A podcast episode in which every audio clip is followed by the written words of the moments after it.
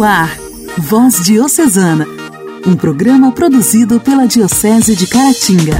Voz Diocesana.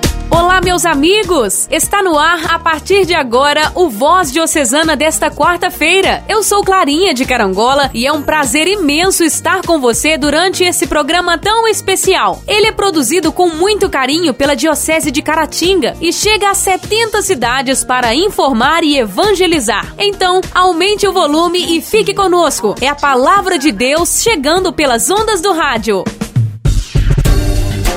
Voz Diocesana. Voz Diocesana. Um programa produzido pela Diocese de Caratinga. Hoje, dia 18 de novembro, é comemorado o Dia do Conselho Tutelar, esse órgão municipal que foi criado juntamente com o Estatuto da Criança e do Adolescente pela Lei 8069, no dia 13 de julho de 1990. Responsável por zelar pelos direitos da criança e do adolescente, o Conselho é formado por membros eleitos pela comunidade para mandatos de quatro anos. Nesse período, os conselheiros aplicam medidas que zelam pela proteção dos direitos direitos da criança e também do adolescente. Então, parabéns a todos esses profissionais. Este dia também é dedicado às basílicas de São Pedro e de São Paulo em Roma. A memória da sua dedicação celebra a finalização do edifício material, que se prolongou nos séculos com várias restaurações e também nos faz refletir sobre a figura dos dois grandes apóstolos, Pedro e Paulo. Ambos os nomes e, sobretudo, sua obra de evangelização estão ligados à cidade de Roma, onde deram o supremo testemunho a Cristo com o derramamento do próprio sangue. Feliz São Pedro, do céu porteiro, na cruz inverso sem ser Israel. E tu, São Paulo, doutor das gentes, quadro Igreja em Ação de hoje, irmã Raquel nos faz o convite de clamarmos a Mãe de Jesus através da novena em honra a Nossa Senhora das Graças, que se inicia hoje. Dona Dora Bonfim, de Caratinga, nos conta mais um pouco da história da construção da Catedral São João Batista, em Caratinga. E ainda o Momento Mariano com Padre Marlone. E claro, a participação do ouvinte. A alegria do Evangelho. O Evangelho. O Evangelho. Oração, leitura e reflexão. Alegria do Evangelho. Vamos agora ouvir com muita atenção o Evangelho do dia, que será proclamado e refletido pelo Padre Roberto Carlos, pároco da paróquia São Sebastião do Sacramento.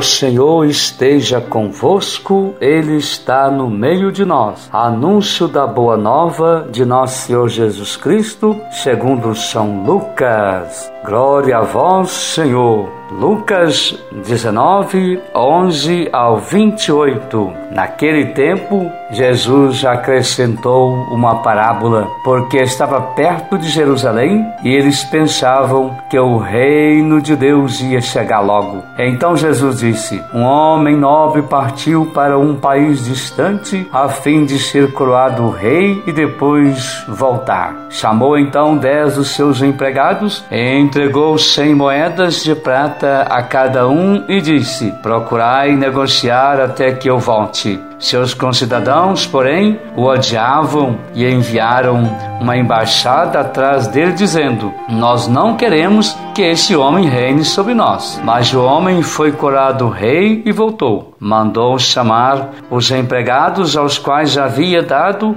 o dinheiro, a fim de saber quanto cada um havia lucrado. O primeiro chegou e disse: Senhor, as cem moedas renderam dez vezes, mais. O homem disse: Muito muito bem, servo bom. Como fosse fiel em coisas pequenas, recebe o governo de dez cidades. O segundo chegou e disse: Senhor, as cem moedas renderam cinco vezes mais. O homem disse também a este: Recebe tu também o governo de cinco cidades. Chegou outro empregado e disse: Senhor, aqui estão as tuas cem moedas que, que guardei num lenço pois eu tinha medo de ti, porque és um homem severo. Recebes o que não deste e colhes o que não semeaste. O homem disse: Servo mau, eu te julgo pela tua própria boca. Tu sabias que eu sou um homem severo, que recebo o que não dei e colho o que não semeei. Então, por que tu não depositaste meu dinheiro no banco? Ao chegar, eu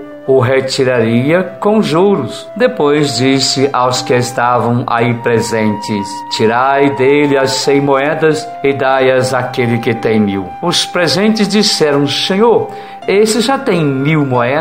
Ele respondeu: Eu vos digo, a todo aquele que já possui será dado mais ainda, mas aquele que nada tem será tirado até mesmo o que tem. E quanto a esses inimigos que não queriam que eu reinasse sobre eles, trazei-os aqui e matai-os na minha frente. Jesus caminhava à frente dos discípulos, subindo para Jerusalém. Meu querido irmão, minha irmã, ouvintes, esta é para nós palavra de vida, palavra de salvação.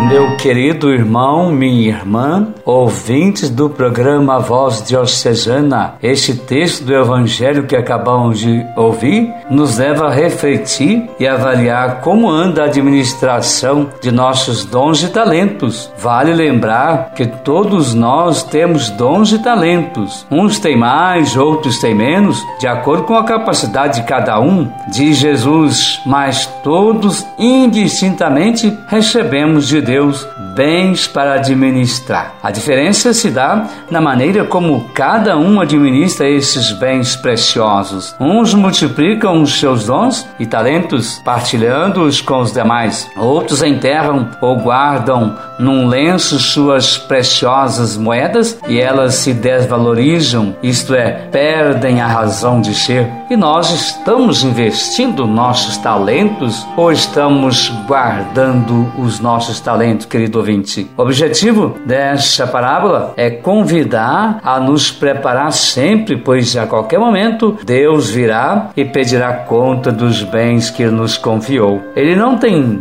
data marcada para vir, mas é certo que virá. E quando voltar, ele vai querer saber de nós o que fizemos com os nossos bens. Então, o que se deve fazer é investir os talentos e não guardá-los. Talento investido é talento multiplicado, semelhante ao dinheiro que é aplicado em investimentos financeiros. Por esta razão, Jesus usa essa comparação para falar da multiplicação dos dons e talentos. Multiplicamos nossos dons e talentos, meu querido irmão, minha irmã, quando os colocamos a serviço dos irmãos e das irmãs. Quanto mais eles são partilhados, colocados a serviço, mais eles se multiplicam. Se escondermos nossos talentos e dons, eles não servirão para nada, como fez o terceiro homem que recebeu as cem moedas e as guardou num lenço por medo do patrão. Assim, meu querido irmão, minha irmã, os personagens dessa parábola que receberam as cem moedas tiveram comportamentos distintos na sua administração. Uns fizeram com que o dinheiro rendesse dez vezes mais, outro cinco vezes mais mais, e estes receberam como recompensa a administração de dez e cinco cidades, numa demonstração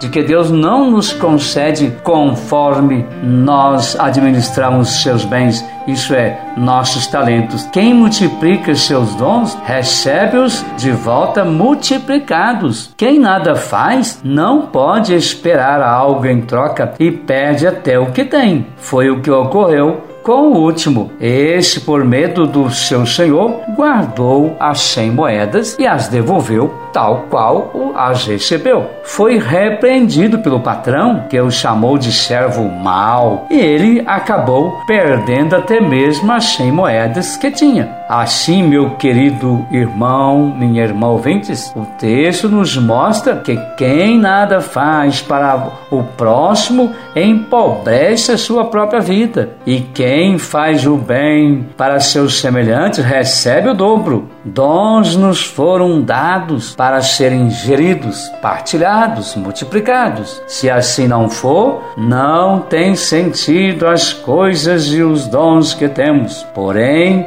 para que haja uma boa administração, é lógico, é preciso compromisso, perseverança, fé e fidelidade, cuidado e dedicação. Valeu, valeu meu irmão, minha irmã, ouvintes. Até uma próxima oportunidade, se Deus quiser.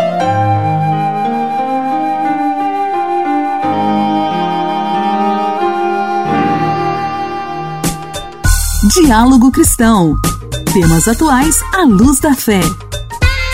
Diálogo Cristão.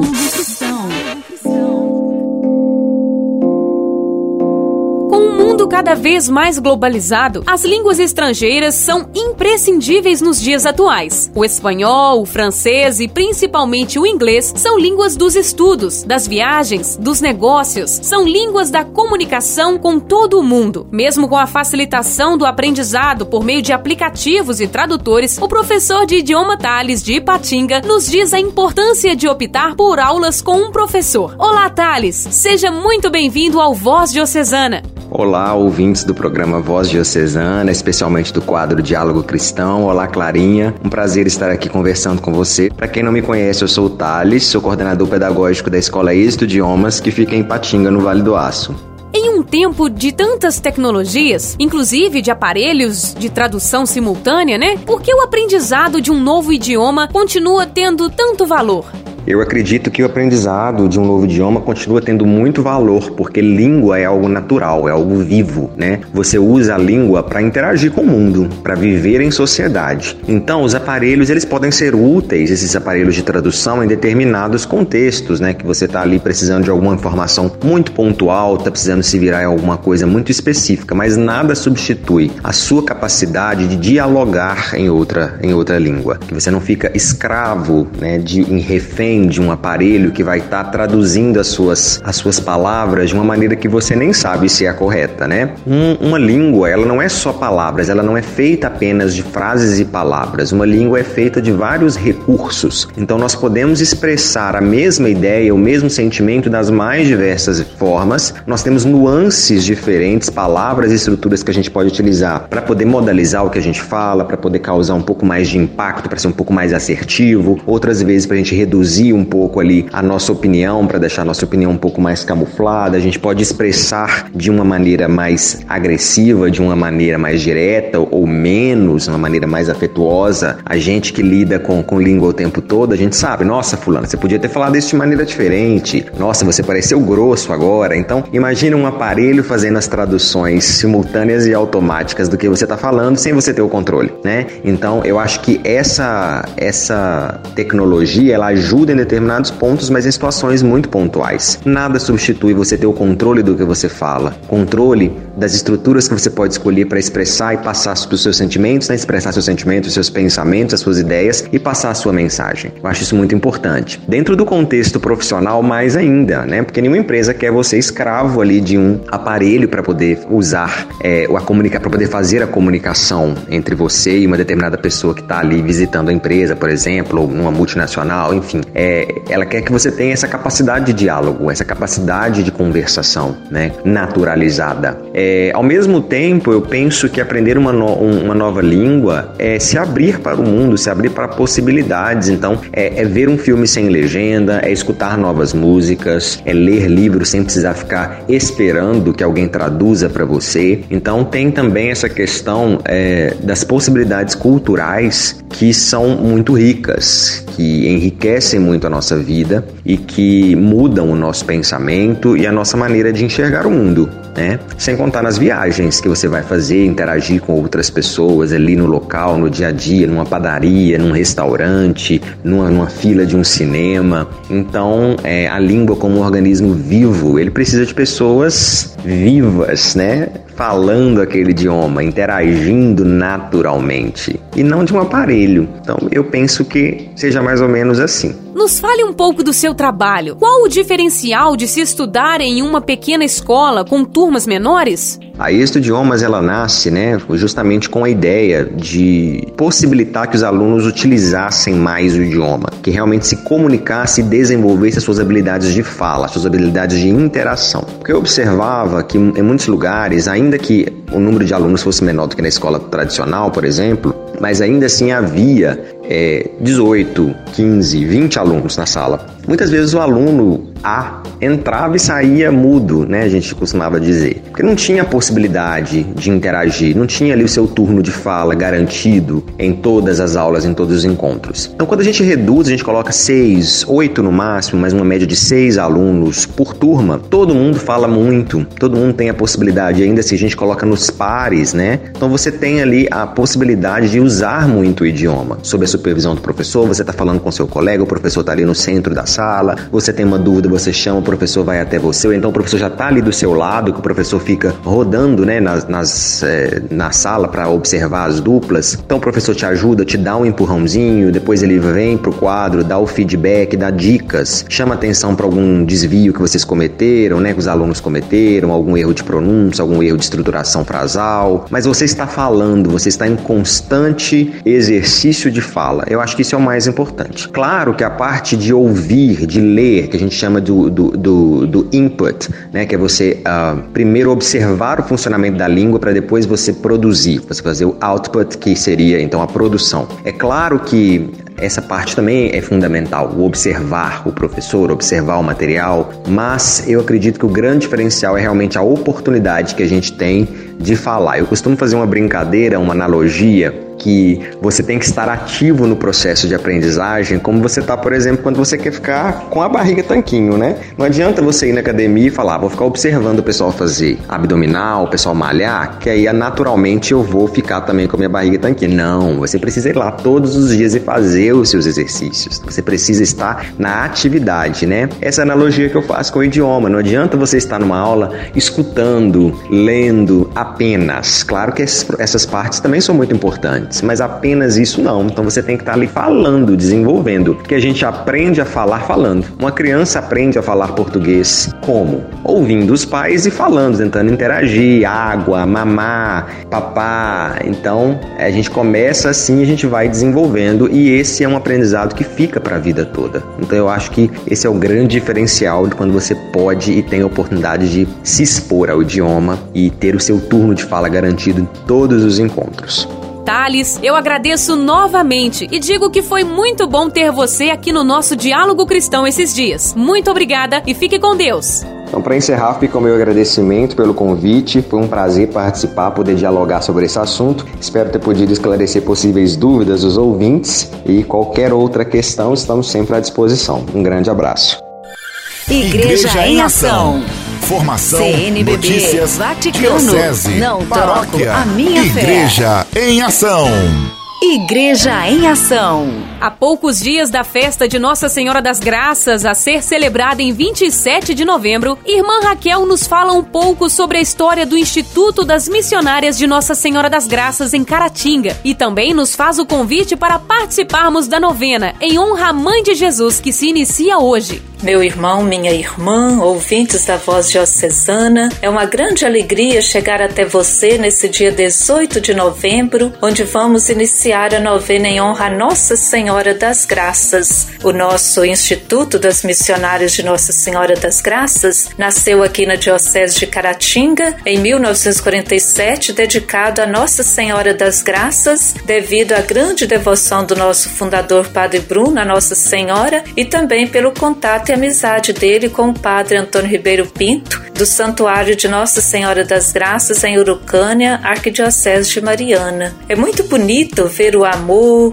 e a devoção do povo a Maria, Mãe de Jesus e Nossa Mãe, nas congregações religiosas, ordens, institutos, associações, sempre tem o costume de venerar um título de Maria de acordo com a fundação, o fundador, o carisma, a espiritualidade, a cultura ou a realidade da história em que nasceu. Nós, gracianas, veneramos Maria com o título de Nossa Senhora das Graças. Aonde temos casas do Instituto, fazemos a novena com o povo. E aqui na Diocese de Caratinga é muito interessante. Muitas pessoas, famílias, comunidades fazem a novena em honra a Nossa Senhora das Graças. E é interessante também que nós temos dois grupos no WhatsApp que desde julho nós estamos rezando também essa novena mensalmente. Todos os, os meses, do dia 18 ao dia 26, nós rezamos a novena. E como é bonito o testemunho edificante né, de tantas pessoas é, louvando, né, rezando a Maria. E meu irmão, minha irmã, esse ano, por causa da pandemia, há um diferencial. Como moro aqui no bairro Santa Zita, em Caratinga, participamos na paróquia Coração Eucarístico no Santuário de Adoração Perpétua. Como nossa casa é um pouco pequena para realizar a novena com todos os cuidados necessários, conversamos com o Padre Vitório, pároco do santuário e demais sacramentinos para realizarmos a novena no santuário. Como foi bonito! Tanto os padres como os diáconos, leigos, leigas, nos acolheram de braços abertos. Quero ressaltar aqui o empenho do diácono Haroldo, da Gisélia e toda a equipe. Vamos rezar a novena às 19h30, iniciando hoje com a celebração eucarística e até o dia 27, que é a festa de Nossa Senhora das Graças. Serão 10 dias de reflexão, louvor, pedidos e agradecimentos a essa nossa boa mãe. Deixo aqui o convite a todos que puderem participar. Venha rezar conosco. Nossa história, nossa história. Curiosidades e fatos que marcaram nossa Diocese. Nossa história. A Grande Festa, 15 de agosto de 1930, 15 de agosto de 1934. 15 de agosto é o dia que celebramos o aniversário de nossa Igreja Catedral, a Igreja Mãe da Diocese. A construção da catedral teve uma duração de quatro anos e a sua inauguração foi marcada por festas pomposas como nos anos anteriores. O primeiro dia foi a festa do Sagrado Coração de Jesus e o entusiasmo reinava na cidade. E Caratinga recebeu os padres da congregação de São Francisco de Sales, que fizeram conferências religiosas, dada a religiosidade de nosso povo que ouviram sacerdotes eloquentes. Nos últimos quatro dias que antecederam o grande dia, a população da cidade, na ampla catedral em construção, houve a projeção luminosa de um possante cinema com fitas religiosas como a vida e a morte de Santa Teresinha, a vida de Jesus, as grandes festas do centenário do Brasil, de Cristo no Corcovado. Todas as fitas tinham explicação ao mesmo tempo pelos conferencistas. Números variados, artísticos e populares foram apresentados como a dança do Congo, o Moçambique, a dança dos puris, trouxeram alegria para o povo caratinguense. Foi um ano de muita festa, muito trabalho, disponibilidade dos paroquianos, homenagem à grande obra de nossa catedral, cartão postal de Caratinga. Vamos agora com a participação da ouvinte Dona Zélia, de Inhapim. Eu chamo Zélia Catarina da Silva, moro aqui em Santo Antônio de Inhapim. Quero mandar uma música de Maria Passa na Frente para todos os ouvintes, todos os ouvintes que estiver ouvindo a música. Maria Passa na Frente. O inimigo pode até tentar, mas nunca vai te derrubar. Você pode até cair, mas logo vai se levantar. Quem tem Maria como mãe tem sempre amor de Jesus. Se sua fé prevalecer, para sempre vai te atender. Vou me entregar, vou confiar no amor de Jesus. Pode acreditar. Deus é maior.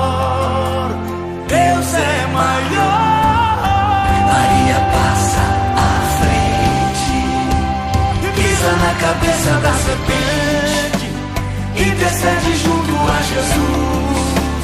Cruz sagrada seja minha luz, Maria passa à frente e pisa na cabeça da serpente, intercede junto a Jesus. Cruz sagrada seja minha luz, Maria passa à frente.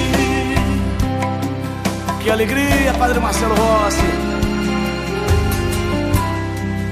O inimigo pode até tentar, mas nunca vai te derrubar. Você pode até cair, mas logo vai se levantar. Que tem Maria como mãe, tem sempre o amor de Jesus. Se a sua fé prevalecer, pra sempre vai te atender. Vou entregar, vou confiar no amor de Jesus. Pode acreditar, Deus é maior, Deus é maior. Maria passa à frente, pisa na cabeça da serpente intercede junto a Jesus. Cruz sagrada seja minha luz, Maria passa à frente e pisa na cabeça da serpente. Intercede junto a Jesus. Cruz sagrada seja minha luz, Maria passa à frente. Pisa na cabeça da serpente. cantando entre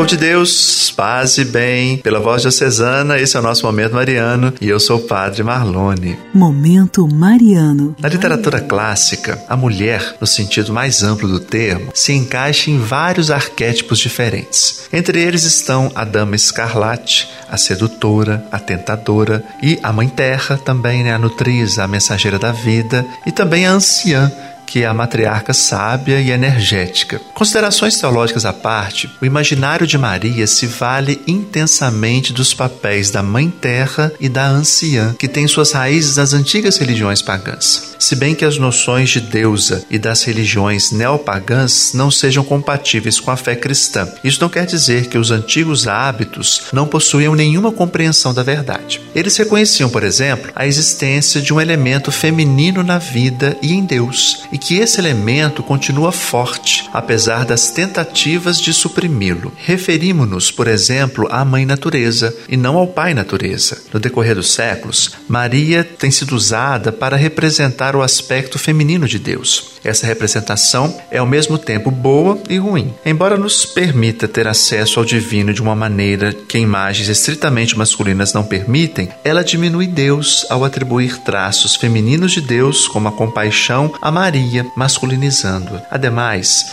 limitar Deus ao gênero masculino é uma postura incorreta do ponto de vista teológico. Deus não é macho e nem é fêmea. Se você tem dificuldade para se referir a Deus no masculino, não existe em usar Maria como um meio de ter acesso à natureza feminina de Deus. Ou melhor ainda, peça a Maria que ajude você a descobrir o feminino que é Deus. E aí você pensa em Deus como um ser masculino? De que forma pensar em Deus como um ser feminino muda a imagem que nós fazemos dele? Veja, meus irmãos e irmãs, Deus não é macho e nem fêmea. Deus é. Um forte abraço, obrigado pela sua companhia. Até o nosso próximo programa. Deus te abençoe.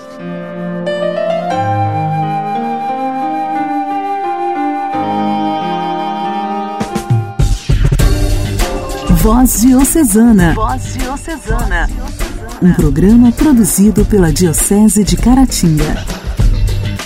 Chegamos ao fim do programa Voz Diocesana desta quarta-feira e digo que foi um prazer estar com você durante esses 30 minutos. Amanhã eu volto neste mesmo horário e espero te encontrar por aqui, hein? Fique com Deus, paz e bem.